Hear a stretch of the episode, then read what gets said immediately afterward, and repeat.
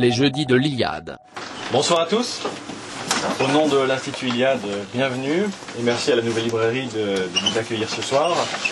Nous allons avoir le plaisir d'écouter Ninon pour nous parler de Dostoïevski et qui va nous expliquer pourquoi il est nécessaire de, de lire Dostoïevski aujourd'hui et en quoi Dostoïevski peut nous apporter toutes sortes de pistes de réflexion pour, euh, pour notre époque.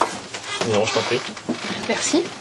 Bien, bonsoir à tous. Euh, surtout, vous me dites si vous trouvez que je ne parle pas assez fort euh, ou quelque chose comme ça, n'hésitez pas à me le dire. Euh, donc,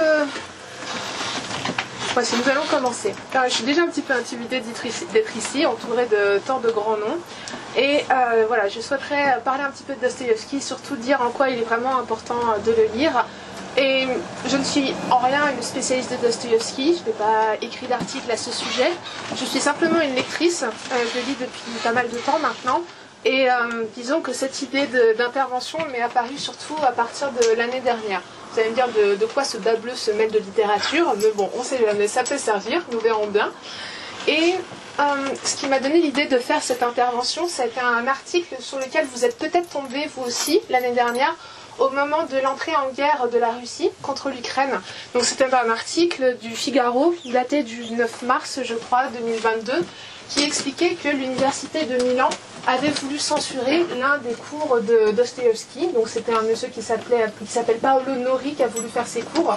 Et l'université a dit bah ce serait bien qu'en fait on fasse pas ce cours euh, vu le contexte actuel parce que nous ne voulons pas faire de polémique. Et dans la même foulée, à Florence, il y a eu des courriers qui ont été envoyés au maire afin de leur demander de déboulonner la statue de Dostoevsky qui venait d'être inaugurée quelques mois auparavant au moment des 200 ans de l'anniversaire de la naissance de cet immense écrivain. Donc je suppose que lorsqu'on a un minimum de curiosité intellectuelle, cela ne peut que nous ulcérer de lire ce genre d'article, surtout lorsqu'on sait l'immense écrivain que fut Dostoevsky. Donc c'est pour ça que je me suis décidée à parler un peu euh, de, ce, de cet homme. Alors euh, je me suis dit, bon, bah, euh, comment on va s'y prendre Surtout dans le laps de temps dont on dispose. Euh, bah après, hein, restez pas dehors. Et je me suis dit, et bien, tant qu'à faire, autant considérer Dostoevsky comme, étant une sorte d'arbre qui fait partie de la forêt des grands écrivains.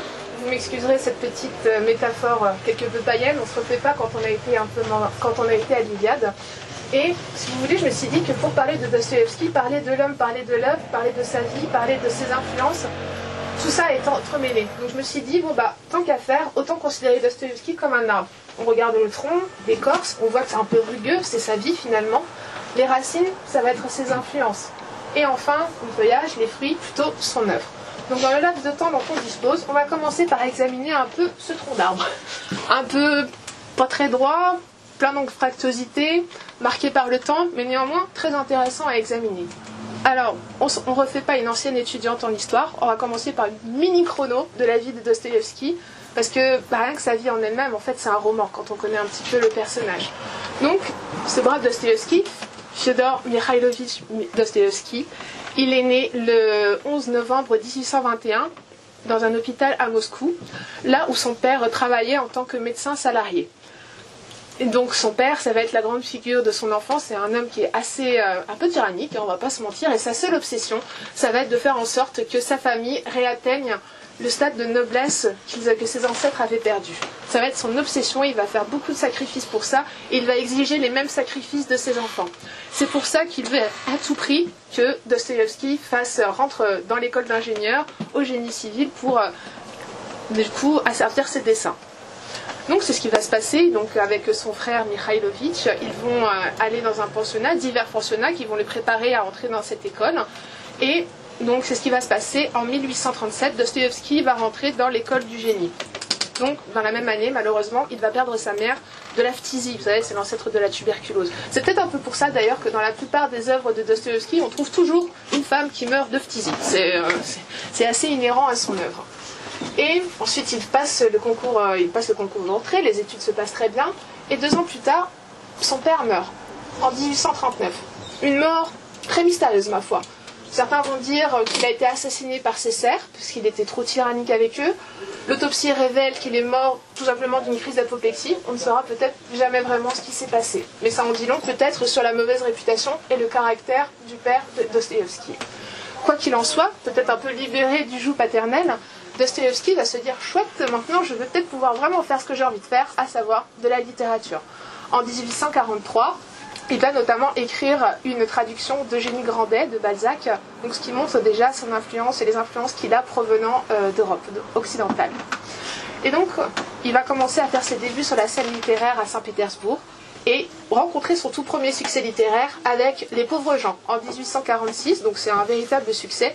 Malheureusement, ça ne dure pas. Son second roman est un échec, le double, et il connaît la misère, la précarité, il a beaucoup de dettes, donc c'est un petit peu, c'est un la dèche, on va pas se mentir pour lui.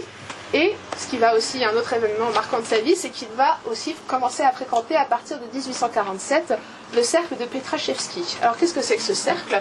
C'est du nom d'un monsieur qui s'appelle Petrachevski, qui est fonctionnaire au ministère des Affaires étrangères et qui tient un espèce de salon où l'on parle d'idées qui sont euh, interdites par la censure, des idées subversives considérées comme euh, non, pas bien vues. Eh bien ça ne fait pas un pli puisqu'en 1849, le 1er avril, on a un espion infiltré qui va faire des premiers rapports sur ce qui se dit en fait dans cette réunion. Et le 23 avril, on a plus de 36 arrestations dont Dostoevsky fait partie. Et à partir du 16 novembre, donc ils, comparaissent tous au tribunal et ils sont tous condamnés à mort pour, euh, avoir euh, contribué à propager ces idées interdites. Et donc le 22 novembre, normalement, ils doivent être tous condamnés à mort, ils arrivent, ils doivent être tous fusillés, et au dernier moment, eh bien, on a une grâce tsariste qui arrive pile poil au dernier moment. Donc c'était un simulacre de condamnation à mort qui, comme on peut s'en douter, va profondément marquer Dostoevsky et sa punition va être changée en travaux forcés. Donc il est condamné à 10 ans de bagne qui vont être changés en 5 ans puisqu'il est d'origine d'homme.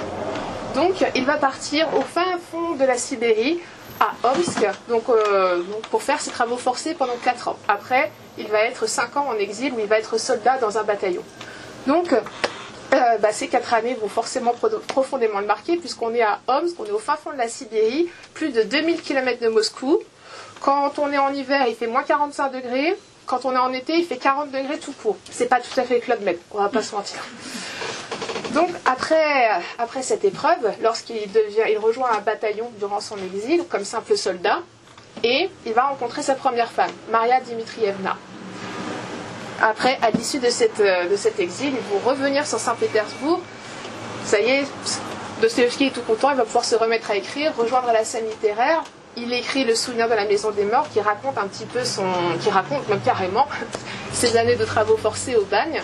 Et bah, ça va être à peu près le seul épisode à peu près positif de sa vie, puisque eh bien, les deux revues qu'il va fonder vont être euh, soit euh, complètement en banqueroute, soit interdites par la censure.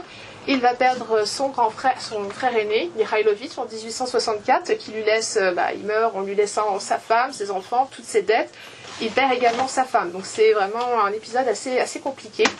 Et il est complètement pris à la gorge, pris par les dettes, et au point même qu'un éditeur complètement véreux, Stelovski, je ne sais pas si vous connaissez cet épisode, va profiter de lui en disant, il profite complètement de sa détresse financière et dit, bon ben voilà, moi il n'y a pas de souci, je vous édite, je vous avance 3000 roubles, vous avez un an pour m'écrire un roman, mais par contre sachez que si vous ne rendez pas le roman dans les temps, moi, de mon côté, je vais avoir droit sur tous vos droits d'auteur pendant 9 ans et vous ne toucherez pas un copec. Ce qui, aujourd'hui, je pense, passerait pas très bien.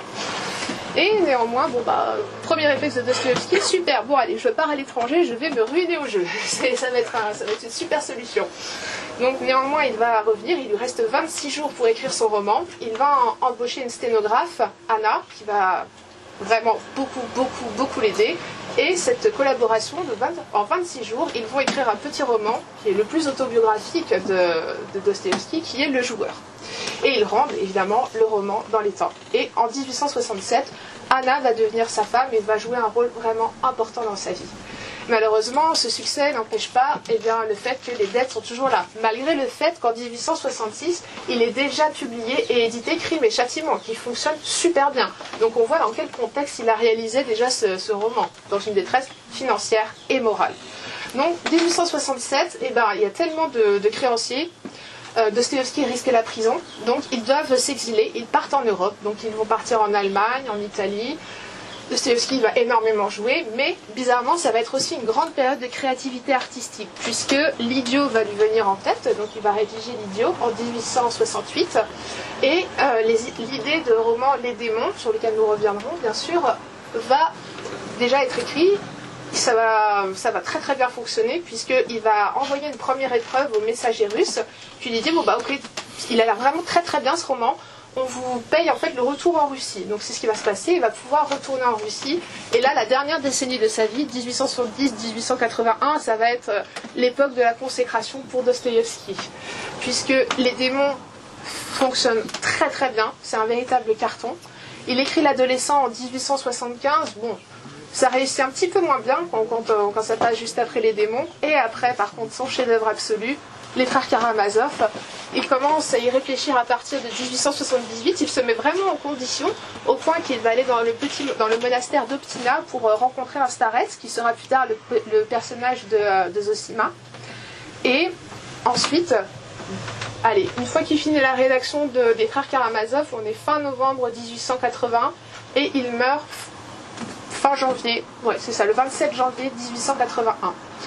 Et on voit là que Dostoevsky avait déjà réussi sa consécration, puisque le cortège funèbre, ça va être presque comme Victor Hugo, on aura un cortège funèbre d'à peu près 1 km et 30 000 personnes viendront assister à ses funérailles. Sachant qu'auparavant, Dostoevsky avait vraiment marqué un, grand, grand coup, un grand succès, puisque peu de temps auparavant, il y a eu l'inauguration du monument Pushkin, cet immense monument de la littérature russe qui a été inauguré. Et, euh, Dostoevsky a prononcé un, discours qui a vraiment euh, suscité un enthousiasme absolument délirant, qui est bien documenté, notamment avec la correspondance qu'il avait envoyée à sa femme à ce moment-là. Donc il faut que je surveille leur quoi un petit peu ce qu'il fait pour pas qu'on dépasse trop. Je ne m'enflamme pas, impeccable. Donc euh, vous voyez, c'est un tronc d'arbre qui a connu quand même pas mal de, difficultés. On voit, il est un petit peu noueux, il a quand même subi pas mal de tempêtes, mais on voit qu'il était tout de même plus solide qu'il n'y paraissait, malgré le fait qu'il était frappé d'épilepsie. Et bien sûr, ça, a, énormément marqué sa vie. Et bah, on le retrouve aussi dans son œuvre. Donc voici pour le tronc d'arbre. Maintenant, voyons un petit peu les racines dans lesquelles euh, prend, prend pied cet arbre. Donc, euh, si on veut vraiment examiner attentivement ces racines, il faut se prolonger, il faut se plonger un peu dans le contexte de la Russie du 19e siècle qui est euh, assez incroyable. Donc, pour résumer, on a déjà les idées des Lumières qui sont arrivées en Russie avec euh, la Grande Catherine, avec Pierre le Grand, le bâtisseur de, Saint-Pétersbourg. Et disons que en Russie, c'est un contexte très particulier parce que, alors qu'en France, il y a déjà pas mal de choses, bah, prenez la chaise, monsieur, restez pas comme ça. Oh non, c'est pas grave. J'en ai pas besoin, asseyez-vous. Donc, d'un côté, euh, on considère en Russie qu'il y a eu beaucoup de, retard par rapport euh, à l'Occident. C'est-à-dire qu'on a un espèce de complexe d'infériorité qui s'est mis en place. Tout le monde m'entend toujours, c'est bon, on est bon. Et euh, d'un côté, on a les occidentalistes dans les années 1830 qui disent euh, non, non, mais on est vraiment trop en retard par rapport au reste de l'Europe. Il faut qu'on fasse, qu'on reprenne le modèle de la Grande Catherine, de Pierre le Grand, et qu'on s'occidentalise à fond pour que la Russie puisse vraiment avoir la place qu'elle mérite. Et d'un autre côté, pareil, dans les années 1830, donc sachant que les occidentalistes sont gérés, sont plutôt euh, dirigés par Alexandre Herzen, et puis le célèbre critique Vissarion Bielinski, qui va être aussi un mentor pour Dostoevsky à ses débuts. Et de l'autre côté, on a un modèle qui est complètement inverse, donc c'est les fameux slavophiles. Les slavophiles disent, mais alors là, vous avez complètement tort en fait. Les réformes qui viennent d'Occident, elles ne nous ont apporté aucun bien. Au contraire, donc euh, il faut qu'on revienne à nos racines, qu'on assume notre identité religieuse, qu'on assume notre orthodoxie, qu'on s'appuie aussi sur nos paysans et qu'on laisse de côté ces occidentaux euh, ça ne vaut rien du tout. Sachant que dans la première moitié du 19e siècle, on a trois tsars qui vont se succéder. On a Paul Ier, on a Alexandre Ier et Nicolas Ier, en gros entre 1801 et 1855. Et le peu de, réformes qui ont été faites n'ont absolument pas abouti. À chaque fois, on a plus, au contraire, une espèce de répression qui va se mettre en place. Et par contre, à partir des années 1860, vous allez voir que ça va changer. Mais dans cette première moitié du 19e, on a des questions lancinantes qui ne sont absolument pas résolues et qui commencent vraiment à peser sur le moral de la Russie, notamment la question du servage. On, fonctionne encore selon ce système durant toute la première moitié du 19e siècle. On veut aussi résoudre le problème de l'autocratie tsariste qui prend beaucoup, beaucoup, beaucoup trop de place. On voudrait remettre aussi un peu en question cela. On veut faire des réformes judiciaires également, des réformes agraires, des réformes industrielles, mais rien ne bouge. Donc c'est dans, ce contexte que Dostoevsky va puiser ses premières, euh, ses premières ressources, va évoluer sur la scène littéraire lorsqu'il est jeune étudiant à Saint-Pétersbourg dans les années 1830. Et lorsqu'il est à l'école, lorsqu'il est, aussi, euh, lorsqu'il est aussi tout jeune enfant, son père avait un abonnement, ça s'appelle la, bibliothèque de lecture, et il avait déjà très très jeune un aperçu des œuvres occidentalistes. Et donc euh, on le voit beaucoup beaucoup dans son œuvre encore toutes ces influences. Donc on va dire tout de même quelques mots dessus parce que c'est tout de même très intéressant et en tant qu'Européen on ne peut que, que, que y trouver beaucoup d'intérêt. Par exemple, il euh, faut savoir que le les écrivains préférés de Dostoevsky en Occident étaient notamment allemands. Euh, dans le romantisme surtout, il était un grand, grand, grand admirateur de Schiller. C'est quelque chose qui va le marquer dans toute son œuvre. Les brigands de Schiller notamment, on le retrouve dans les frères Karamazov. Il est aussi très très grand admirateur des contes de Hoffmann et on retrouve dans son œuvre exactement le même rapport au surnaturel. Donc pour petit rappel, les contes d'Hoffmann Hoffman, c'est celui qui a écrit notamment euh, Le Chamour. Il a écrit aussi L'homme au sable. Il a écrit Casse-Noisette, Casse-Noisette et Le roi des souris. Donc il a un rapport au surnaturel qui est très intéressant puisqu'il n'hésite pas à faire venir des créatures mystiques dans ses œuvres. Vous allez me dire mais quel est le rapport avec Dostoevsky C'est l'un des premiers aussi à mettre en scène toutes les formes que peuvent prendre la folie, la folie, toutes les pathologies criminelles aussi que l'on peut trouver au sein des personnages. Là, vous dites, ah oui, là, ça fait écho à deux, trois personnages de Dostoevsky tout de même. Et aussi à faire intervenir des pulsions qui peuvent venir au cours de rêves. Sans oublier aussi euh, d'autres éléments tels que l'apparition de fantômes. Ça, on le trouve beaucoup aussi dans l'œuvre de Dostoevsky. Bien sûr, il y a Goethe. Goethe, dans son, dans son rapport un peu euh, avec le, le Faust, que l'on connaît bien, on trouve beaucoup de dimensions faustiennes dans certains personnages de Dostoevsky. On pense notamment à Stavrogin dans Les démons gros exemples. Aussi la notion, le rapport au suicide, au conflit avec Dieu. Donc le suicide aussi est une dimension très importante que l'on trouve dans les romans de Dostoevsky et bah forcément dans Goethe. On, entend, on, pense évidemment aux souffrances du jeune Werther, on pense euh, aussi au Faust, bien sûr, de Goethe. Donc on a tout ce romantisme-là qui a brassé la jeunesse de Dostoevsky et on a le réalisme, le réalisme à la française. Donc incroyable aussi, Dostoevsky était un grand admirateur de Balzac. Comme je le disais dans sa, petite biographie, il avait traduit Eugénie Grandet en 1843 et considérait vraiment que Balzac était un pur génie. Dans la correspondance qu'il a entretenue avec son frère Mirail lorsqu'il était élève à l'école d'ingénieur, il disait énormément Balzac, il disait qu'il avait tout lu et il disait que c'est un génie absolu parce qu'il est capable de créer toute une galerie de personnages, tout un véritable macrocosme et en même temps d'avoir, d'être capable de décrire à l'échelle même de l'âme d'un personnage. Évidemment, c'est quelque chose que Dostoevsky était capable de maîtriser aussi à la perfection. Il était capable aussi, Balzac, dit-il, de voir à quel point, bah, entre guillemets, l'Occident était perdu, puisqu'on avait une espèce de lutte entre l'ancienne aristocratie, qui était en train de céder le pas au grand ponte de la finance, comme si l'Occident était euh, en train de céder au veau d'or et de devenir, voilà, il s'était soumise aux idoles. Et c'est aussi sur cette conception que s'ancre l'opinion de Dostoïevski sur l'Europe. Donc Balzac, hein, qui a une place importante dans sa vie, il est aussi très très très admirateur de Victor Hugo. D'ailleurs, il était très content quand Victor Hugo lui a envoyé quelques petits mots. Ça lui a fait très plaisir. Donc Victor Hugo, il l'apprécie beaucoup parce qu'il a cette conception selon laquelle, même si un personnage atteindre le plus bas qu'il soit dans l'échelle, même si euh, voilà, il est soumis aux, pires affres de la vie, il est quand même capable de se relever. On pense à Jean Valjean et on pense à pas mal de personnages de Dostoevsky aussi dans ce cas-là. Donc ce réalisme, entre ce réalisme et ce romantisme, ce qui est très intéressant dans l'œuvre de Dostoevsky, c'est qu'il a choisi de ne pas choisir.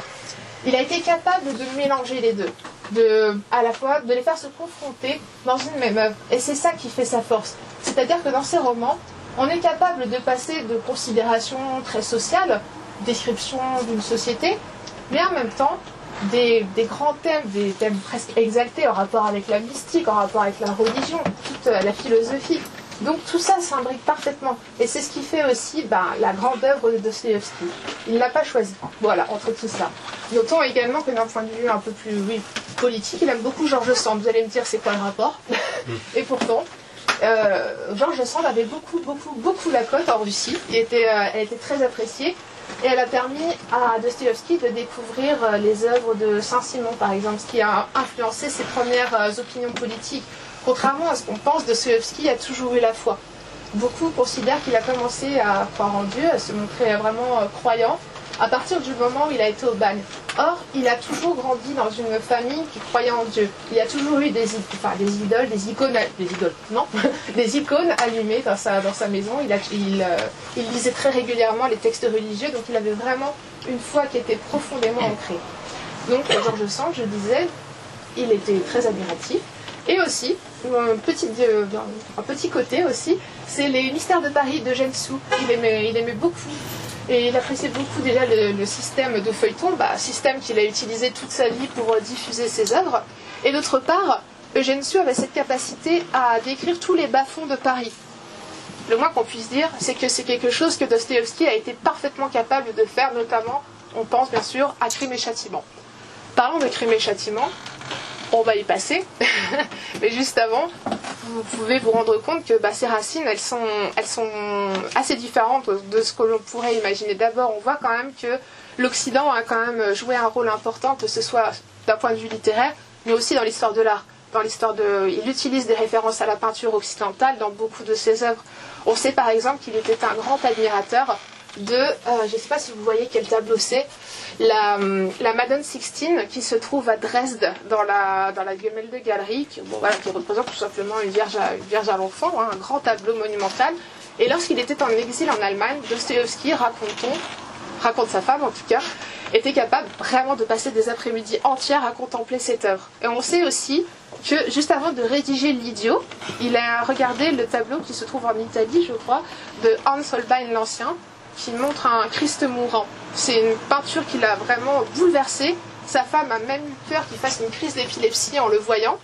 Et lorsqu'il a regardé ce tableau, on voit vraiment un Christ euh, juste après être descendu de croix dans son aspect le plus, humain, le plus pathétique qui soit, vraiment bah, pas bien, un corps, un cadavre.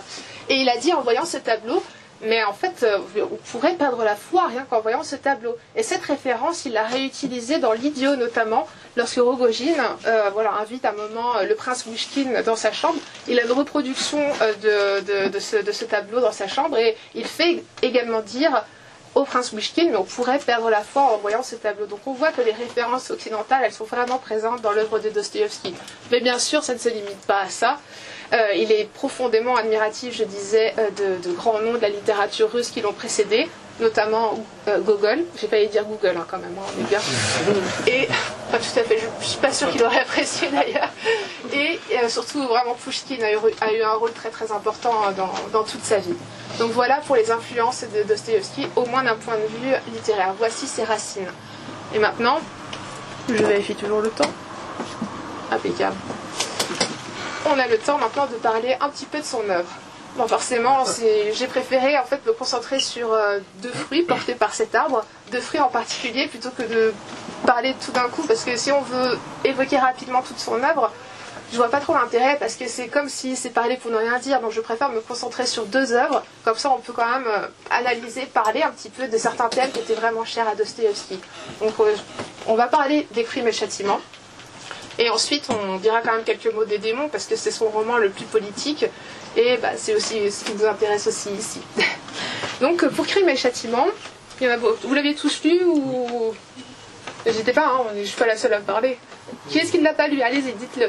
Super J'espère que je vous donnerai envie de le lire dans ce cas. Donc, euh, Crime et Châtiment, si on voulait vraiment résumer très très brièvement ce roman, on pourrait dire, bah voilà, c'est un jeune étudiant sans le sou à Saint-Pétersbourg qui décide, par pauvreté, désespoir, que sait-on, de commettre un, meurtre en assassinant à grands coups de hache une vieille usurière. Et en plus, on oublie de dire souvent, c'est que ce n'est pas un seul meurtre qu'il commet, mais c'est un double meurtre qu'il commet, puisqu'il va tuer dans la foulée, bah, parce qu'elle était là, elle ne devait pas être là, en tant que dommage collatéral. Il tue la demi-sœur aussi de, la, de l'usurière. Donc on pourrait se dire, bon, en fait c'est l'ancêtre du thriller psychologique, c'est exactement d'ailleurs ce qu'on, ce qu'on disait, ce que disent les critiques aujourd'hui, c'est le tout, le tout premier thriller psychologique. Évidemment, cela ne peut se limiter qu'à ça, puisque crime et châtiment, c'est bien plus qu'une simple enquête policière. Donc évidemment, on connaît déjà le meurtrier, mais par contre, c'est qu'on ne connaît pas vraiment le mobile. Et le, le fait que ce soit diffusé en feuilleton d'un mois à l'autre entretient encore plus le suspense lorsque les lecteurs à l'époque devaient lire ce roman, puisque euh, le mobile n'est vraiment pas si évident qu'il n'y paraît. Au début, on se dit bon ben voilà, il était, complètement pauvre, il était malade. C'est son meilleur ami d'ailleurs dans le roman qu'il dit, Razumikin. Il dit non mais il, a été malade, euh, il était pauvre, c'est pour ça qu'il a commis ce meurtre. Hmm, Pas forcément. Après, on va se dire bon bah c'est parce que c'était un moindre mal pour la société. Cette bonne femme, elle est horrible. Alors déjà physiquement, hein, elle est décrite, on dirait un succube. Elle est horrible, elle a les cheveux graisseux, elle est méchante avec sa belle-sœur, elle euh, elle a des taux d'intérêt qui sont complètement exorbitants, donc euh, non, non, elle est horrible, tout le monde la déteste. Donc je dis, bon, bah, c'est un moindre mal finalement de tuer cette bonne femme parce que ça ne pourra être que bénéfique à la société. Et ben, on va voir que c'est. Enfin, je ne, comment, je ne spoil pas la fin, on va dire. Ben, c'est un peu plus compliqué qu'il n'y paraît. Donc on pourrait se dire, ok, c'est une enquête comme ça pour trouver le mobile. Pas seulement. C'est aussi une immense fresque sociale qui décrit parfaitement les bas-fonds de Saint-Pétersbourg. On passe vraiment par tous les endroits les plus, les plus improbables qui soient à Saint-Pétersbourg. On passe des, des rues qui sont étouffantes parce qu'on est en été. En plus, à Saint-Pétersbourg, c'est la ville qui était, l'endroit été le moins fait au monde pour bâtir une ville, puisqu'on se trouve juste à l'embouchure d'un fleuve. Il y a beaucoup de vent. Quand il y a du vent, le fleuve il reflue dans les rues de Saint-Pétersbourg. Et qu'est-ce que ça fait quand l'eau elle stagne? Ça fait le choléra. Donc il y a des milliers de morts tout le temps.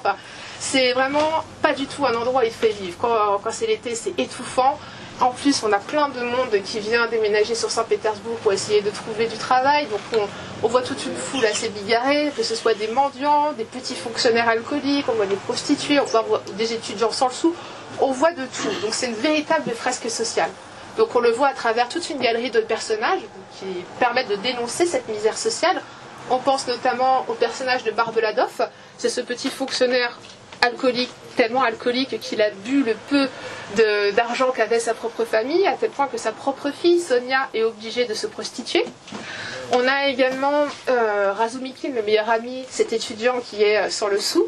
On a toute une galerie de personnages qui vit dans cette misère, mais on a aussi une misère de cœur, si j'ose dire, qui est, qui est décrite. On pense notamment au fiancé de la sœur de Raskolnikov, donc Lougine, personnage atroce, qui, euh, qui, est, euh, qui se fait passer pour occidentalisé, occidentaliste, il adore les nouvelles idées, donc ça ne dérange pas d'épouser une jeune fille sans le sou. On découvre qu'en fait, il voudrait juste qu'elle lui soit reconnaissante ad vitam aeternam pour pouvoir asseoir définitivement sa domination dessus. Donc toute cette misère-là est décrite, cette misère de cœur. Et le pire personnage qui soit dans ce, dans ce roman, dans, le genre misère de cœur, c'est le personnage de Svidrigailov. Donc Svidrigailov, c'est l'ancien employeur de, de Dounia qui l'a harcelé. Elle aurait pu faire aussi euh, MeToo, Dounia, on va pas se mentir. Et euh, donc Svidrigailov, euh, c'est un personnage, euh, oui, qui est, qui, qui décrit vraiment tous les vices que peut receler un, cœur et on va voir tous les crimes qu'il a été capable de commettre. Ouais, c'est vraiment pas Jojo, voilà. Donc toute cette fresque sociale, voilà. Euh, ça lui permet également à Dostoïevski, c'est un roman qui lui permet de, montrer aussi son rapport à la morale. Ah, ça va pas mal nous intéresser. Si on a le temps, j'ai peut-être encore euh, un petit passage peut-être pour vous. Hein, on va trouver un petit passage.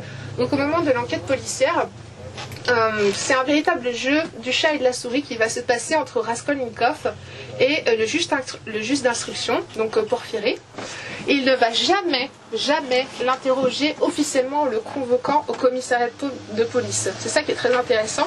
À chaque fois, ça va partir sur une, euh, conversation badine. Ils vont se rencontrer dans des lieux de sociabilité, on va dire. Et, puis en fait, ils vont se chercher comme ça.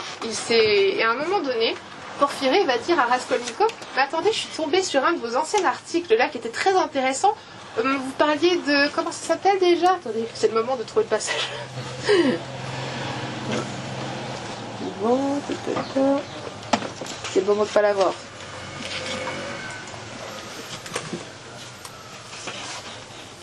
il, parle d'un, il a écrit un article, Raskolnikov, qui parle de la nécessité, de droit au crime de certaines personnes ou non. Et donc il va différencier la société en deux types de personnes.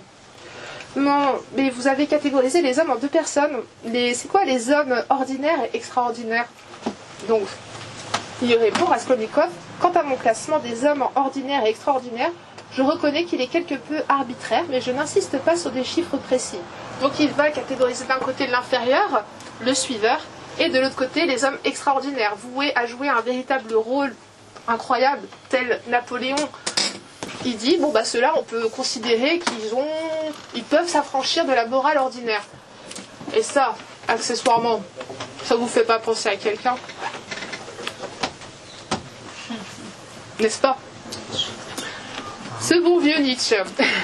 Et bah, on peut considérer que Dostoïevski a marqué Nietzsche bien plus qu'il ne l'a dit, puisqu'il y a un petit passage dans le crépuscule des idoles euh, où Nietzsche dit, je l'ai plus tout à fait en tête, mais il dit quelque chose, c'est le passage dans les considérations d'un inactuel, dans ce chapitre-là. Il va dire oui, alors, euh, euh, quant à Dostoïevski, c'est pour moi l'une des plus belles aubaines, c'est l'une pour moi de mes plus belles aubaines, en plus de Stendhal, et c'est le seul psychologue qui a eu à m'apprendre quoi que ce soit. Et donc, il y a un passage aussi dans, dans crime et châtiment qui a, je pense, beaucoup, beaucoup marqué Nietzsche, puisque à un moment donné, Raskolnikov va faire un rêve, alors qu'il est à moitié délirant, et il rêve d'un souvenir d'enfance où il a vu un cheval, se faire, une, vieille jument, se faire euh, martyriser par, euh, par le cocher. Donc, vous ne fait pas penser à quelque chose, ça aussi? Nietzsche, encore une fois. Lorsque le jour où Nietzsche a perdu la raison dans les rues de Turin, c'est lorsqu'il a vu une vieille jument se faire malmener comme ça par son cocher. Donc on voit quand même que les écrivains russes ont quand même eu un petit impact sur notre bon vieux Nietzsche. Ça c'était la petite parenthèse sur, euh, sur Nietzsche. Mais voilà, donc c'est ce thème de, des hommes, un peu la tentation du surhomme, c'est quelque chose que l'on retrouve déjà dans Crime et Châtiment. Et enfin, il y a aussi une autre, euh, une autre obsession qui, va, qui émane de ce roman. Ça va être un thème qui va être repris dans d'autres, dans d'autres de ses romans. Ça va être euh, l'innocence bafouée, c'est-à-dire euh, le fait de s'en prendre à des enfants. Bah, le, viol d'enfants est quelque chose qui va revenir de façon assez récurrente dans l'œuvre de Dostoevsky. Le fait qu'on puisse s'en prendre à des enfants, pour lui, c'est vraiment le pire crime que l'on puisse commettre. Et ça lui a valu le fait d'être très critiqué on lui a reproché de trop se complaire dans ce genre d'atrocité. Il a répondu que lui, il voulait montrer que le pire des hommes, le, capable de commettre ce genre de méfaits, pouvait parfois être capable de, grandes choses, et inversement, un homme bon pouvait aussi commettre des, des méfaits absolument atroces. La rédemption, c'est aussi un thème qui est très important dans l'œuvre de Dostoevsky. Mais donc le fait de s'en prendre, enfin la pédophilie est un, thème sur lequel il a écrit et qui lui a valu d'être censuré, notamment eh bien, euh, dans un chapitre euh, qui est célèbre et qui est dans l'œuvre que je vais vous parler maintenant, brièvement, si nous avons encore un petit peu le temps, c'est Les démons. Encore une fois, qui est-ce qui a lu, qui est-ce qui n'a pas lu? Alors vous demandez quoi Lu ou pas lu? Euh, Qu'est-ce qu'il a lu? Hum, hum, hum. D'accord impeccable. encore une fois, impeccable. Donc pour bien comprendre les démons, euh, il faut encore une fois se plonger un petit peu dans le contexte politique assez fascinant, mais très remuant, de la Russie de la deuxième moitié du 19e siècle. Donc je vous avais dit dans un premier temps, la première moitié, jusqu'en 1855, jusqu'à la fin du règne de Nicolas Ier, on est dans une époque vraiment très conservatrice et on, on refuse toute forme de réforme. Toute forme de réforme, oui. Et à partir du règne d'Alexandre II, les choses vont quand même se modifier. Au point même qu'en 1861 est annoncée officiellement l'abolition du servage.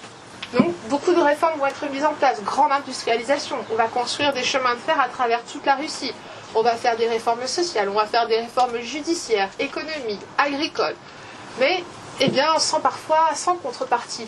Et on voit que la misère, dans certains endroits, est encore pire qu'ailleurs, puisque bah, les cercles qui ont été affranchis, on ne leur a proposé aucune alternative pour pouvoir euh, s'en sortir, aucune contrepartie. Donc finalement, la misère est décuplée. Donc on sait, certains penseurs se sont dit, bah, en fait, que ce soit occidentaliste ou slavophile, ça n'apporte rien. Il faut tout détruire. ça vous fait penser du coup à quoi? Au nihiliste, exactement. C'est le, nihilisme qui va commencer à se mettre en place et dont Dostoevsky avait entendu parler lorsqu'il était en exil en Allemagne. Ça l'avait beaucoup, beaucoup, beaucoup marqué. Et il a entendu parler d'une certaine affaire qui lui a servi de matériau pour écrire Les démons. Cette affaire, elle a défrayé la chronique. C'est la conspiration qui a été menée par euh, Sergei Netchaïev. Donc qui c'est ce brave bonhomme? C'est un, fanatique nihiliste, hein, ni plus ni moins, qui euh, a, mené des agitations étudiantes à Saint-Pétersbourg. Donc on est à la fin des années, on est en 1869. Donc après, il va, vu qu'il est sur le point d'être emprisonné, il, il est arrêté. En fait, il s'é- il s'évade de la forteresse. Il va en exil en Suisse, ou en fait, il s'est juste exilé en Suisse. Il s'est apparemment jamais fait arrêter. Il ne s'est jamais euh, évadé. Et six mois plus tard, on entend parler de l'assassinat d'un étudiant, un certain Ivanov. Donc très vite, on comprend que c'est certainement Netchaïev qui est à l'origine de cet assassinat.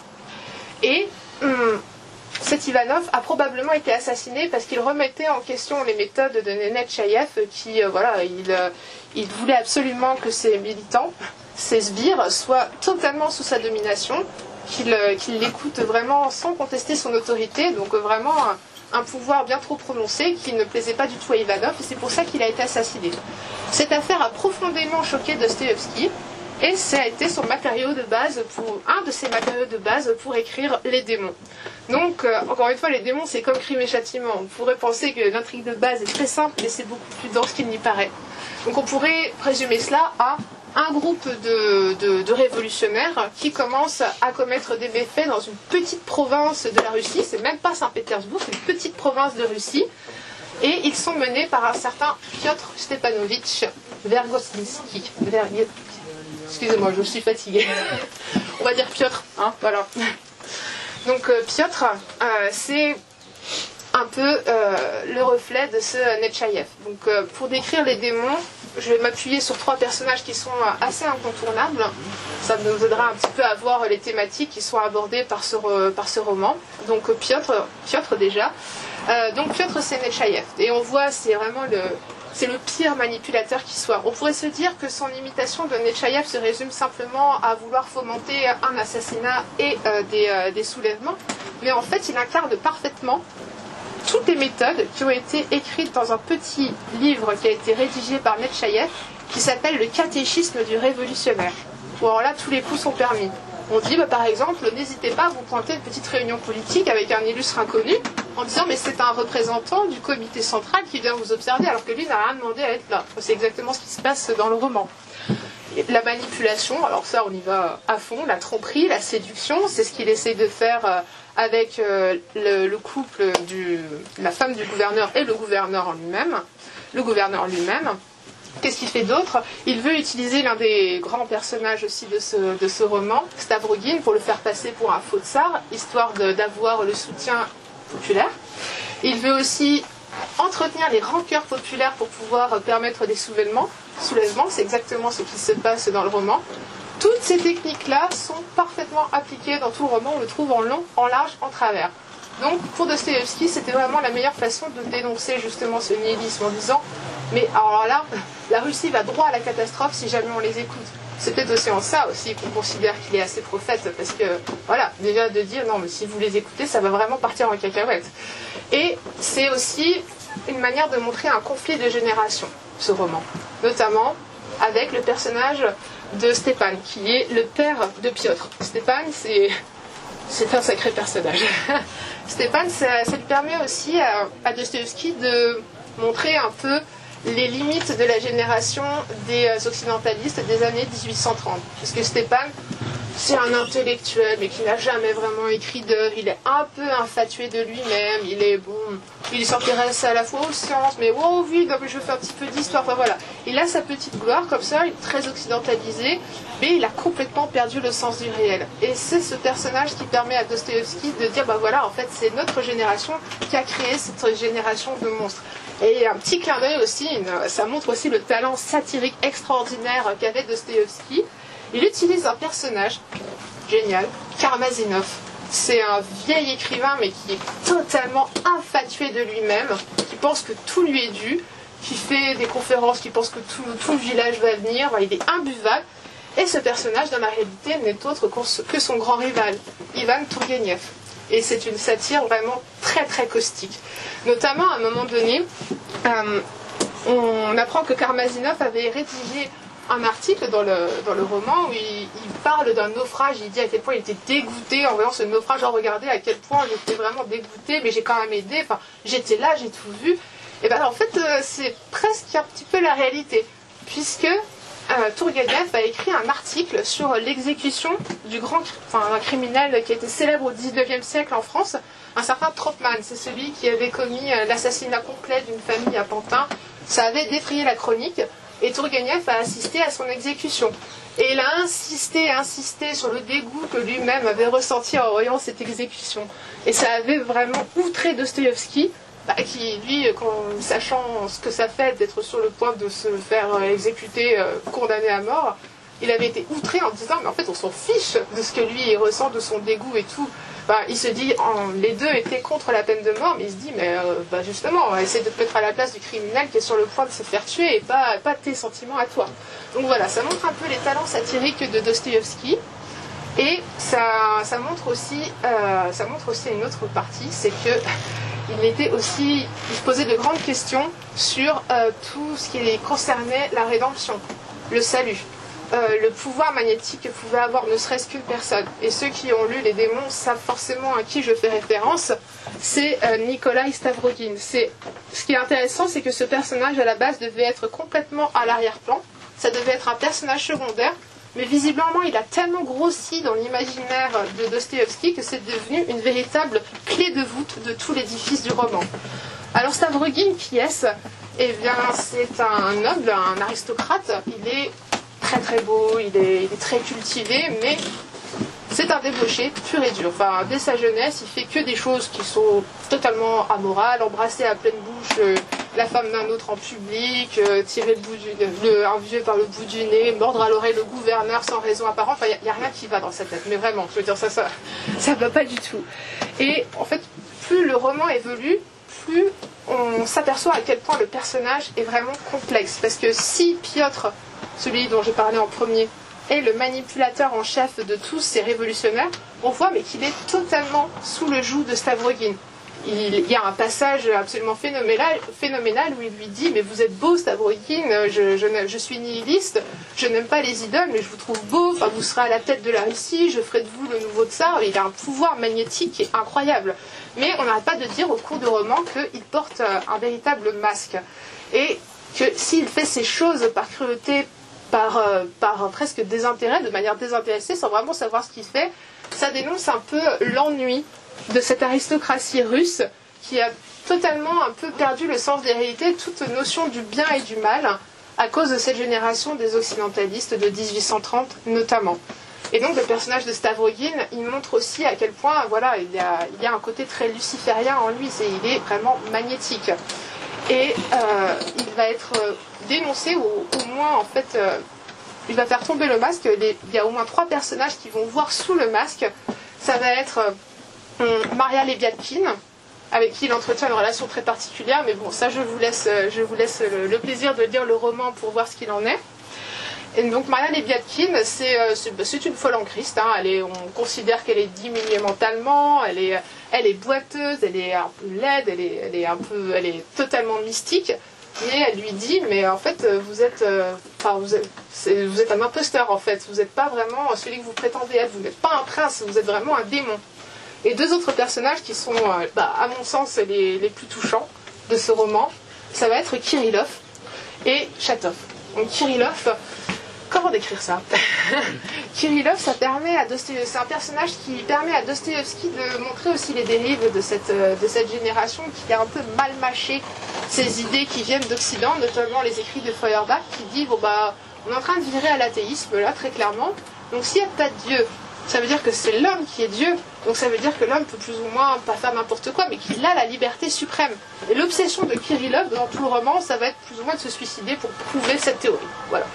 C'est dit très grossièrement, mais euh, ça montre un peu l'idée du personnage qui est obsédé par cette théorie et euh, qui pense que bah, voilà, le suicide, c'est la liberté suprême que l'homme peut avoir.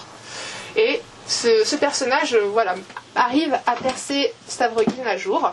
Et il en est de même pour Chatov. Chatov qui est vraiment pour moi le personnage le plus touchant, et même euh, oui, le, meilleur personnage quasiment des démons. Donc lui, on considère qu'il représente plutôt les, slavophiles, c'est-à-dire que il était, euh, il a été un peu, ça a été un fourriériste qui a été déçu, et donc on voit qu'il est en train de virer slavophile, mais il a vu qu'il a perdu ses premières convictions, à savoir le, à savoir le fourriérisme. Euh, ben, il essaye d'y croire en fait, il essaie d'avoir la foi orthodoxe, mais on voit qu'il a du mal. Donc ces deux personnages-là montrent un peu cette génération, un, pas en déperdition, mais qui se cherche un peu, qui cherche de nouveaux idéaux. Voilà, toute cette galerie de personnages euh, permet à Dostoevsky d'aborder tous ces thèmes. À nouveau, le bien et le mal, la rédemption, le rapport à Dieu. Et on a un autre personnage aussi, Shigaliov, j'ai failli l'oublier celui-là. Très intéressant, Shigaliov, puisqu'il dit, euh, c'est un théoricien, hein, qui dit bon ben voilà, euh, à la base moi j'étais un démocrate, hein, je veux que tout le monde soit ait la liberté, enfin c'est important, sauf qu'en fait de mon sens ça ne marche pas. Si on veut que, que le, si on veut un paradis sur terre, il faut, dans ses écrits, à un moment dit-il, bah, il faut qu'il euh, y ait 9 dixièmes de la population qui soit asservie à un dixième. Il faut l'égalité totale, la soumission totale pour que nous puissions, euh, il faut les maîtriser complètement, il faut qu'ils nous donnent leur liberté pour pouvoir véritablement accéder au bonheur. Et cette théorie, elle va être reprise dans un roman, le roman immense des, frères, Karamazov, avec notamment Le Grand Inquisiteur. Donc, euh, sacré, roman aussi. Mais ça, je vous laisserai pour les questions parce que je vois que le temps passe très très vite. Donc j'espère que euh, l'examen un peu de, cet arbre, hein, de ce tronc d'arbre un peu, peu, rugueux, avec des racines bien ancrées et des fruits incroyablement riches, dont vous avez eu un aperçu avec ces deux œuvres, vous donneront l'envie de lire Dostoevsky et permettent aussi de répondre à cette question bah, pourquoi lire Dostoevsky bah, Déjà, parce que d'une part, c'est par sa vie, on voit que c'est un roman qui mérite d'être lu. Pour son style, voilà, on a quand même, on passe par tous les thèmes. Il est capable de faire, euh, euh, coexister dans ses œuvres à la fois du tragique, du burlesque, du romantisme, du réalisme, des fresques sociales, mais tout coïncide parfaitement, tout s'imbrique parfaitement. Il y a hum, une vidéo que je vous recommande de regarder sur l'INA, qui est une interview de George Steiner. Donc c'était un spécialiste de, un grand, grand, grand penseur, et il a écrit un roman qui s'appelle euh, Tolstoy ou Dostoevsky. Et il disait de Dostoevsky, et c'est parfaitement vrai, que bah, dans Dostoevsky, le mauvais goût, ça passe, il est capable de faire coexister dans la même pièce Dieu et les chaussettes sales. C'est, ça passe très bien. C'est notamment une référence à un chapitre des, des frères Karamazov. Donc, déjà pour son style, pour la fresque qu'il offre de la Russie du 19e siècle et pour les thématiques qui nous interrogent métaphysiques, philosophiques, littéraires, le bien, le mal, Dieu, dans quelle étagère, voilà, on y va. C'est une expérience à vivre et je vous la recommande vivement. Et j'espère que cette intervention vous donnera envie de vous y plonger. Je vous remercie pour votre attention.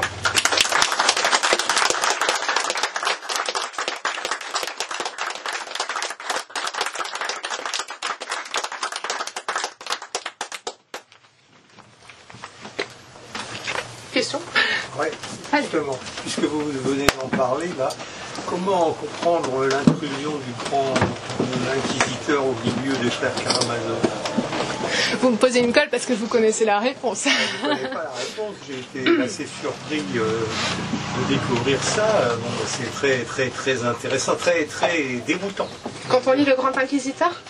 Non, quand on lit les frères Karamazov, on, on retrouve le grand inquisiteur là qui, qui s'invite en quelque sorte dans le débat Pas forcément, parce que pour recontextualiser, euh, donc les frères Karamazov, ça a été l'occasion pour Dostoevsky de faire un petit peu un livre dans le livre, c'est-à-dire d'inclure le chapitre du Grand Inquisiteur.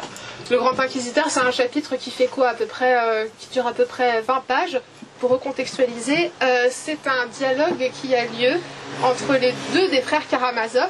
Donc on a Alyosha, le cadet, qui est, euh, qui est un, prêtre, mais un jeune novice. il représente la religion en, Russie. Et son frère aîné, euh, Ivan.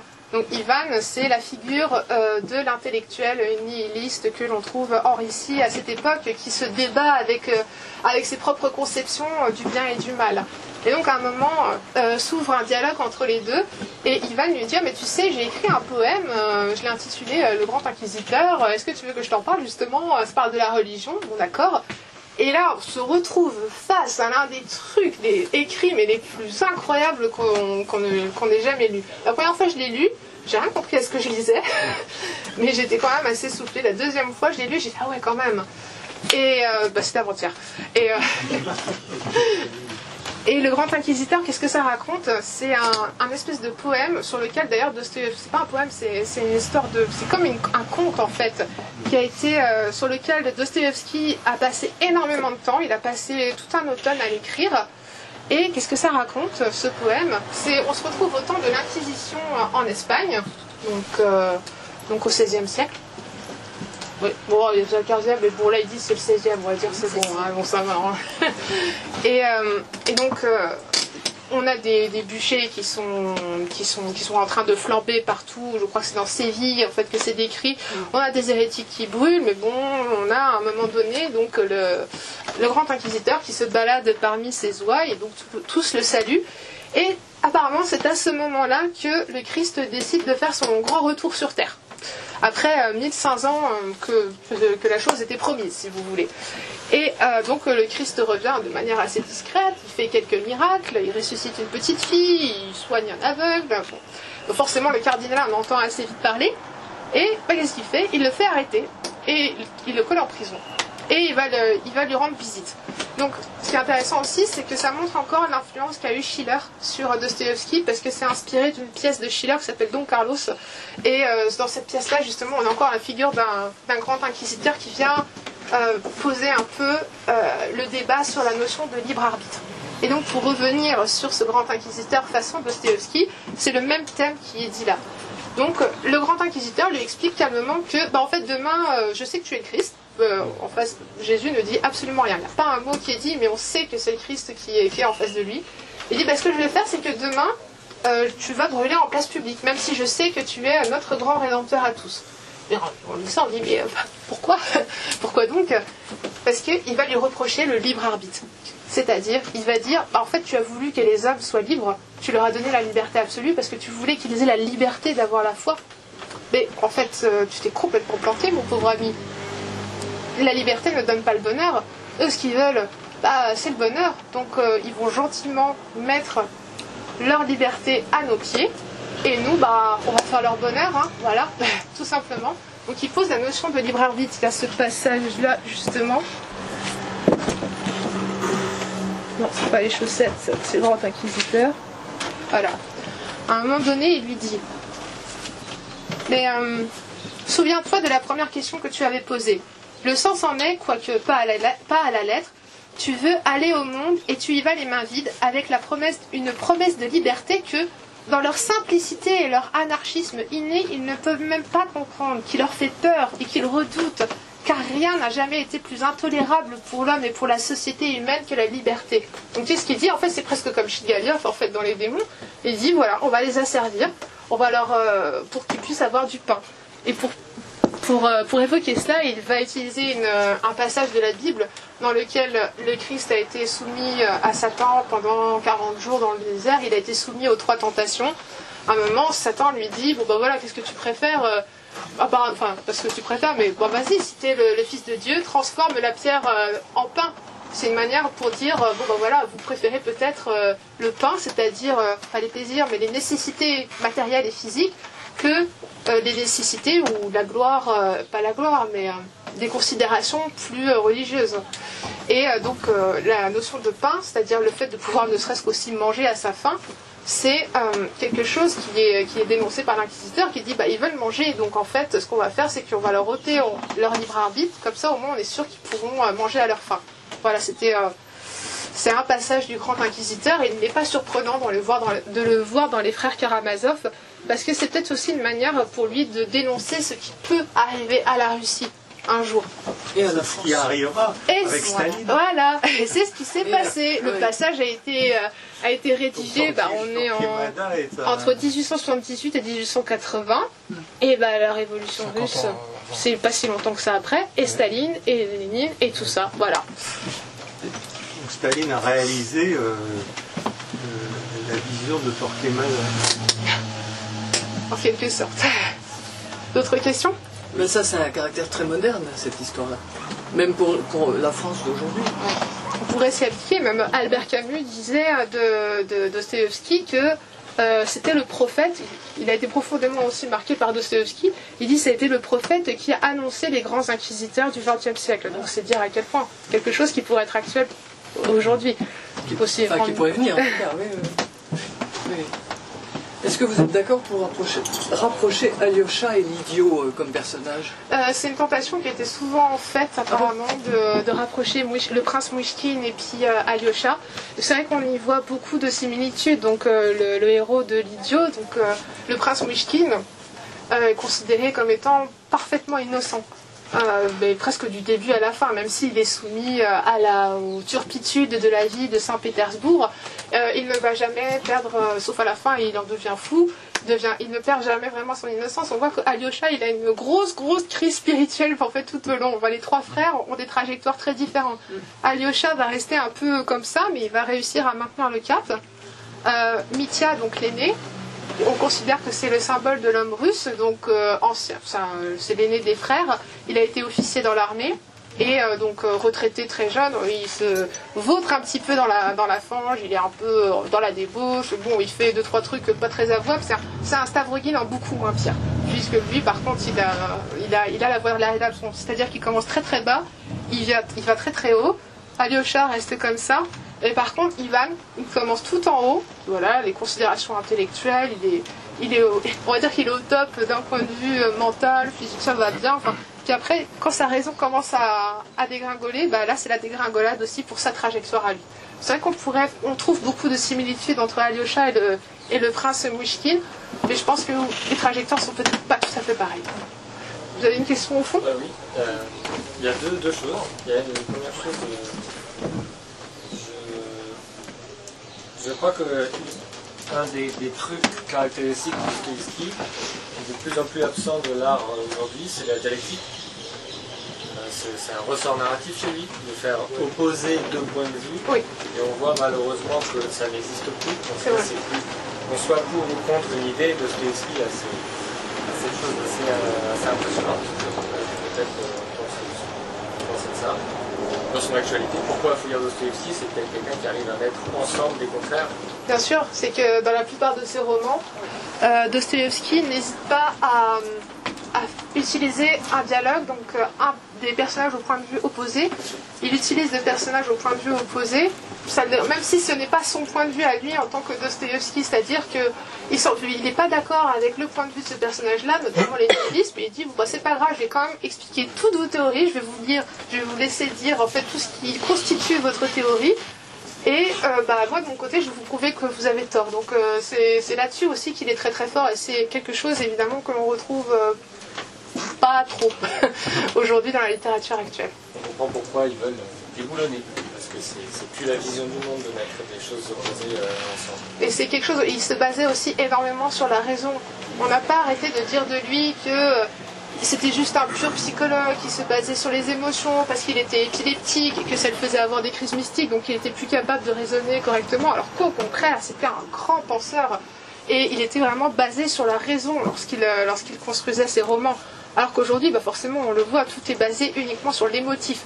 Il n'y a plus possibilité de créer un quelconque débat, on part uniquement sur de l'émotif. Donc euh, voilà. Vous avez une deuxième question, excusez-moi, voilà. Il y a une deuxième, je crois. Je m'interroge aussi sur les branches, euh, pour reprendre votre métaphore de l'arbre, euh, sur les branches françaises de Dostoevsky. Bon, il n'y a pas fou, mais peut-être que je pensais à, Bernanos, pour, l'itération métaphysique. Alors, il est peut-être moins ancré dans le social, et quoique, mais je pense à l'imposture, par exemple, qui, qui selon moi, et puis peut-être que vous pouvez penser, quelque chose de très dostoïevskien, notamment dans la trajectoire de cet écrivain. Je ne sais pas si on a vu mon mais il y a un écrivain pareil qui a une trajectoire très très très dostoïevskienne dans la posture, c'est l'histoire d'un prêtre qui perd la foi, euh, qui, vient voir pour dire sauve-moi, j'ai mal à sauver ma gueule, c'est pas pour sauver la tienne. Que c'est très compliqué, donc je ne pas beaucoup de Bernanos sur le plan métaphysique, euh, mais est-ce que vous, vous avez identifié des, euh, héritiers français de Dostoevsky Ouais, hein. Pas, pas tant. Actuellement, pas tant que ça. Après, euh, je, je, je reconnais totalement mon incompétence en la matière aujourd'hui. Mais ça m'étonnerait pas que. Oui. Oui, oui, il y a, il y a vraiment. euh, Léviathan. Ah oui, avec la Et complètement. Et Julien Green, pour moi, c'est un des, héritiers. euh, C'est une lecture récente, mais ça m'a vraiment marqué. En fait. Ah, mais j'ai lu plus. quelques-uns de. Voilà, pour moi, c'est très. on a deux, c'est déjà bien. Et Camus un peu, même si c'est un peu, on est un niveau un plus peu des versants euh, plus. euh, pas, oui, politiques en fait. Pour, euh, Bah, L'homme pour, euh, révolté, c'est un livre fait de Dostoïevski. Hein, euh, Oui, mais il, pousse- si, il le pousse encore Ah plus oui, loin. bah oui. Voilà. Il le pousse encore plus loin et puis ses pièces de théâtre aussi. Parce qu'il a adapté Les Possédés, Voilà, hein. c'est surtout ça. Et les possédés, ça l'a énormément marqué. Il avait bien aussi saisi le- comment la, la philosophie, le, le- le but, les thématiques euh, chères à Dostoevsky, mais c'est vrai qu'il a plus utilisé sur le, le versant euh, politique, uniquement politique. Et c'est dommage, je trouve. Je voulais savoir, en fait, je voulais rebondir sur les frères Karamazov. Parce que je crois que Dostoïevski avait le projet d'en écrire une suite, je Ouais, crois. Est-ce pas que- de ça. Est-ce que, par exemple, euh, ne s'est-il pas inspiré un peu du monde ouvert de Balzac, à savoir que ces personnages récurrents, Rastignac, etc., dans la comédie humaine, et dans enfin, dans l'œuvre de Dostoïevski, on voit des personnages qui s'opposent. Par exemple, on, voit euh, Mishkin qui représente une figure angélique face à Stravogin dans, Les démons. Est-ce que, par exemple, Dostoïevski n'a-t-il pas repris, en quelque sorte, ces personnages des frères Karamazov pour en faire une fresque tout au long, dans la suite de sa carrière? Est-ce que vous retrouvez un peu des caractéristiques, des similitudes de ces personnages ailleurs? Euh, donc, si vous voulez parler des frères Karamazov, comme je le disais dans la biographie, il l'a écrit à la toute fin de sa vie. Donc, euh, il n'y a pas eu, on peut pas. Enfin, c'est vrai qu'on peut voir Enfin, je veux certaines dire, peut-être qu'il n'a pas oui. prémédité auparavant, peut-être d'en faire un. D'accord. Ouais, c'est ça. Bah, déjà, un- une chose est, sûre, c'est qu'il voulait écrire une suite aux frères Karamazov. Il voulait les appeler, euh, il voulait appeler la suite les enfants, je crois. Et il écrit dans sa correspondance, voilà, moi j'aimerais me consacrer à mes enfants, mais bon, euh, son emphysème, ses poumons en ont décidé autrement, puisqu'il est mort d'une double hémorragie interne, enfin c'était euh, dur. Et euh, donc oui, alors que déjà les Karamazov, c'est un roman fleuve, hein, il fait 1200 pages. hein, tout- Oui, bon, on pas loin c'est les démons. Bon, j'ai pas les meilleures traductions, je sais. Mais c'est euh, ouais, c'est 1200 pages. 1200 pages et il voulait en écrire une suite. Et comme je disais sur les influences de Dostoïevski, euh, Balzac a joué un rôle important, notamment ce que vous appelez euh, le- la galerie de personnages, Ouais, les mondes ouverts. C'est ce, qui- ce que je disais, c'est qu'il a un point de vue à la fois macros- macrocosmique, donc avec un point de vue global sur la société, avec toute une galerie de personnages, et d'un autre côté, il est capable aussi de, de poser le microscope sur l'âme d'un seul individu. Donc la galerie de personnages, c'est totalement aussi euh, balzacien. Euh, et l'autre partie de votre question, c'était quoi? Euh, C'était effectivement l'influence de Balzac, peut-être dans, dans son œuvre, peut-être depuis le début de sa carrière, il avait peut-être l'ambition de créer effectivement ce monde euh, dans lequel évoluent les personnages, Oui, à je pense travers que les affres vraiment- de leurs âmes, euh, les questions métaphysiques, Oui. le, le- le rapport à- organique à la, à la Terre, à la Russie aussi. Est-ce que ça, c'est quelque chose qui, qui l'a peut-être affecté? Oui, je pense. C'est euh, le comment? Déjà, il a traduit Eugène Grandet. Il a, il voulait aussi, il a lu le Père Goriot. Et euh, il était euh, profondément persuadé aussi, comme, euh, comme Balzac, que euh, fallait à nouveau vraiment un rapport, euh, un rapport organique à la Terre. Il considérait, comme, comme Balzac, que l'Occident était perdu parce que passé, de, passé aux mains de, de la finance. c'est ça en fait qui est Et, contradictoire parce ça qu'il s'en retourne. inspire beaucoup. Oui, il s'en inspire beaucoup. Mais en même temps, quand on, quand on lit, je crois que c'était dans Note d'été, Impression d'été, enfin quand il voyage en, en Allemagne, etc., c'est là aussi il est en vice, enfin il est en proie euh, un petit peu à ses vieux démons, mais en même temps il refuse tout ce que l'Occident lui a apporté en tant que mal, Et- mais il en prend le meilleur. Bah, en fait, les rapports entre Dostoevsky et l'Occident, c'est un peu je t'aime moi non plus. Ouais. C'est-à-dire que euh, est, il est euh, comment, profondément marqué par, euh, par tout ce qui concerne la littérature, la philosophie aussi, pas la politique, il prenait pas tout. Le saint-simonisme, par exemple, il était d'accord parce qu'il a toujours été euh, entre guillemets social-chrétien, jamais athée, jamais ni jamais voilà. Et euh, d'autre part, l'histoire de l'art aussi, comme je le disais. Mais euh, voilà, quand il a été en exil à Dresde, euh, en Allemagne même, en Italie, mais surtout en Allemagne, il a été, sa femme écrivait qu'il était mais insupportable. Il était complètement aigri contre l'Occident, alors qu'il par- il était parfaitement capable de parler l'allemand. Il a toujours refusé de parler allemand quand il était, quand il était en Allemagne. Là, la France, on n'en parle même pas. Pareil pour ça, il supportait pas de, vivre en France. Donc voilà, c'est, il s'est rendu compte, c'est comme, comme on est tous éloignés loin de nos patries et on se dit bah, qu'on n'a jamais autant manqué notre pays que quand on est loin du pays justement en question. Donc c'est aussi cet exil qui l'a conforté dans son idée que bah, déjà sa place à lui, elle était en Russie et que euh, la Russie avait quand même quelque chose à apporter de son côté. Oui. Non, oui. Je sais que c'est difficile quand on fait une conférence à exposer sur une œuvre aussi importante de parler de tous les livres, mais euh, vous auriez pu parler peut-être aussi de les, des notes du sous-sol, qui est un peu la préface un peu au, grand roman par la suite. Je crois qu'il écrit les notes du sous-sol juste avant euh, Crime et Châtiment. Est-ce qu'on pourrait pas dire qu'une des grandes thématiques de Dostoevsky, c'est la, du grand inquisiteur, c'est la protestation contre ce que Baudelaire appelait les, vous savez, les, entrepreneurs en bonheur public qui veulent euh, imposer un bonheur parfait, aseptisé, où tout est contrôlé par des médecins, par des technocrates, etc. Je vais, être tout à fait honnête, mes, euh, mes souvenirs du, de, des carnets de souterrain sont très très mais ce que je me rappelle déjà, c'est qu'il utilise une voix totalement anonyme, le narrateur est totalement anonyme, et euh, les lecteurs ont été très surpris de cette, euh, de cette œuvre. Déjà, elle a été écrite dans un contexte très particulier. Il l'a écrite euh, effectivement juste avant Crime et Châtiment, mais il l'a écrit au chevet de sa femme qui, était, qui venait juste de mourir, c'est-à-dire qu'il y avait le, le lit funéraire là, et, était, puis il a commencé à écrire ses notes à, côté du, à côté de sa femme mourante. Et, dans les notes du sous-sol, il y a une et j'aimerais qui m'a fasciné, c'est qu'à un moment donné, le personnage, je l'ai plus vraiment en tête, mais qui dit je préfère mon mal dedans ma souffrance à votre bonheur et qui va. Euh, il, a, il a en fait il y a une certaine jouissance dans la, il y a une jouissance dans la souffrance, oui, c'est-à-dire dans la souffrance qui est malgré tout une forme de liberté. Oui, euh, ça prend ça, oui. Oui, oui, ça il le met beaucoup en avant. Il le met aussi euh, cette espèce de, de, oui, pas de jouissance dans la souffrance, mais le fait de de souffrir, de râler de souffrir et d'être content de râler de souffrir. En gros, c'est plus ou moins ça.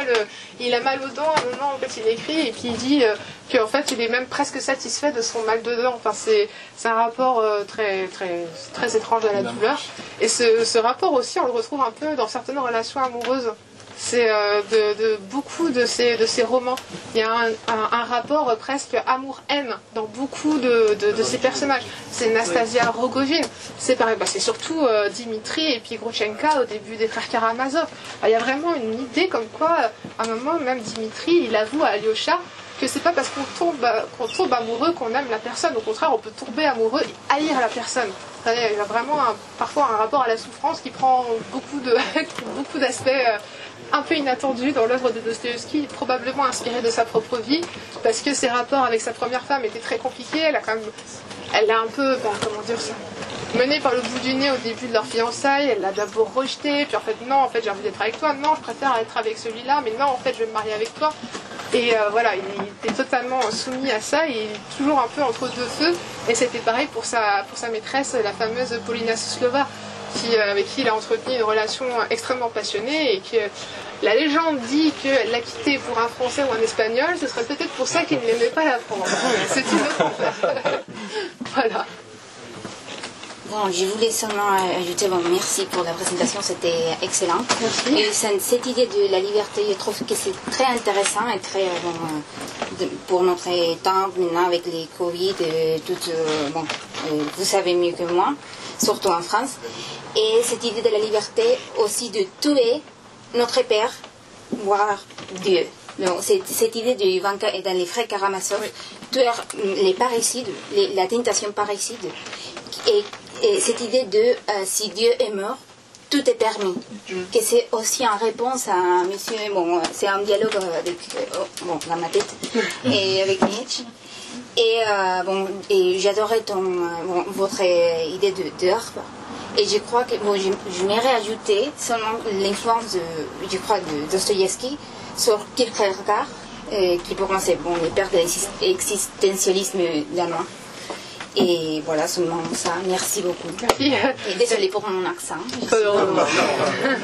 Bah, le parricide, c'est quelque chose qui a un peu hanté euh, Dostoevsky toute sa vie. Je ne veux pas faire de la psychologie de bas étage, mais comme je disais, dans son enfance, il a eu un rapport à son père qui était extrêmement compliqué. Oui. parce que son père était quelqu'un d'extrêmement autoritaire, d'extrêmement strict, qui, euh, qui voulait imposer ses vues à ses propres enfants. Partout Pour quelqu'un qui, euh, comme Dostoevsky, qui était autant épris de, de littérature, c'était, ça lui a beaucoup, beaucoup pesé. On raconte qu'il aurait dit, mais je voudrais qu'il meure, en fait. En fait, mon père, je voudrais qu'il meure. Et c'est ce qui s'est passé. Il s'en est énormément, euh, il s'en est beaucoup, beaucoup reproché. Et peut-être aussi le, voilà, le parricide, l'idée de, para- de, bar- de parricide dans les frères Karamazov, ça vient aussi de là. Et c'est aussi, les frères Karamazov, une manière de dire, bah, le parricide, c'est qui est-ce qui va tuer la Russie le premier Enfin, c'est euh, qui est-ce qui, a envie à ce point-là de tuer la Russie? Est-ce que c'est l'homme russe qui est euh, incarné par, euh, par Dimitri? Est-ce que c'est l'intellectuel nihiliste? Bon, et puis bah, Alyosha, évidemment, n'a rien à voir avec ça, puisque bah, c'est la religion, et que la religion orthodoxe étant russe, il peut pas s'en prendre à son père. Voilà.